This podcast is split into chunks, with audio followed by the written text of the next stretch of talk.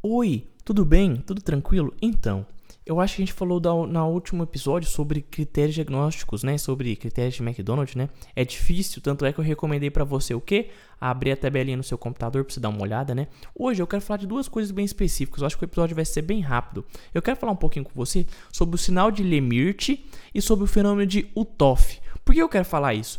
Porque o sinal de Lemaitre e o fenômeno de Utoff são bem sugestivos da esclerose múltipla. Então eu quero dar uma comentadinha bem rápida nele para você reforçar essa ideia.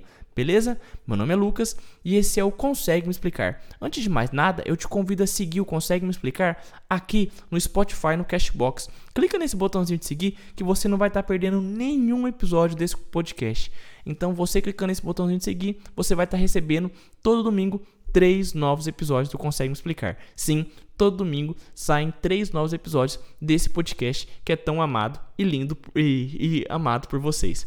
Além disso, eu te convido a seguir a gente também lá no Instagram. O Instagram do Consegue Me Explicar é o arroba consegue me explicar underline. Arroba consegue me explicar underline. Então, a gente comentou, quando a gente estava falando de esclerose múltipla, né, aquelas características clínicas, né, aqueles achados clínicos, que é uma doença que se instala mais na juventude, que está relacionada a mulheres. Essa instalação costuma ser em pacientes entre 15 e 50 anos. É uma evolução em recorrência e remissão. Ele está muito relacionado à neurite óptica, à oftalmoplegia internuclear. E, claro, tem essa questão também do fenômeno de UTOF e o sinal de Lemaitre. Lucas, o que é esse sinal de Lemaitre? A gente fala que o sinal de Lemaitre, ele nada mais é do que uma coisa bem específica da esclerose múltipla. O paciente costuma relatar que é, como é que eu vou te explicar? É uma sensação transitória de choque elétrico que vai se estender pela coluna e ou extremidades durante a flexão do pescoço. Então, o paciente que faz a flexão do pescoço muitas vezes tem essa sensação de choque então a flexão do pescoço vai levar a, a, a sensação de eletricidade percorrendo a coluna. Então esse paciente que tem esclerose múltipla, normalmente ele tem sinal de Lemaitre positivo. Quando ele faz a flexão do pescoço, ele tem essa sensação de eletricidade percorrendo sua coluna. Além disso, ele tem também o fenômeno de Utorf. Utor, o TOF, desculpa, não é o TORF não, o TOF. Esse fenômeno de UTOF nada mais é do que um agravamento dos sintomas neurológicos do paciente com esclerose múltipla em decorrência de altas temperaturas, o que vai levar a uma piora desse déficit prévio do paciente. O paciente já tem um déficit. Se aumenta a temperatura, esse déficit fica ainda mais acentuado.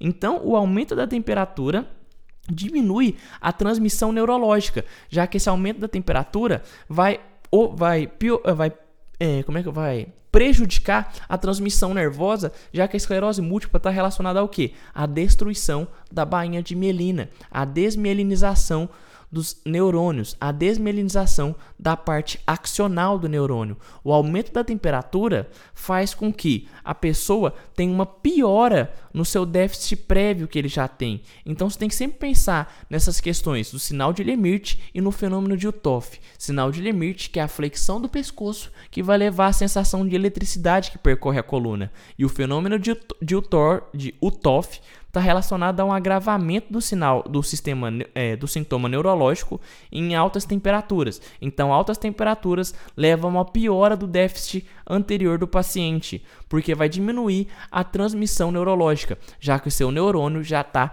desmielinizado. Lembra das características da esclerose múltipla? O paciente costuma ser mulher, entre 15 e 50 anos, evolução em recorrência e remissão, neurite óptica, oftalmoplegia internuclear, fenômeno de UTOF, beleza? Tranquilo? Certo? Então eu acho que era só isso que eu queria mencionar com você.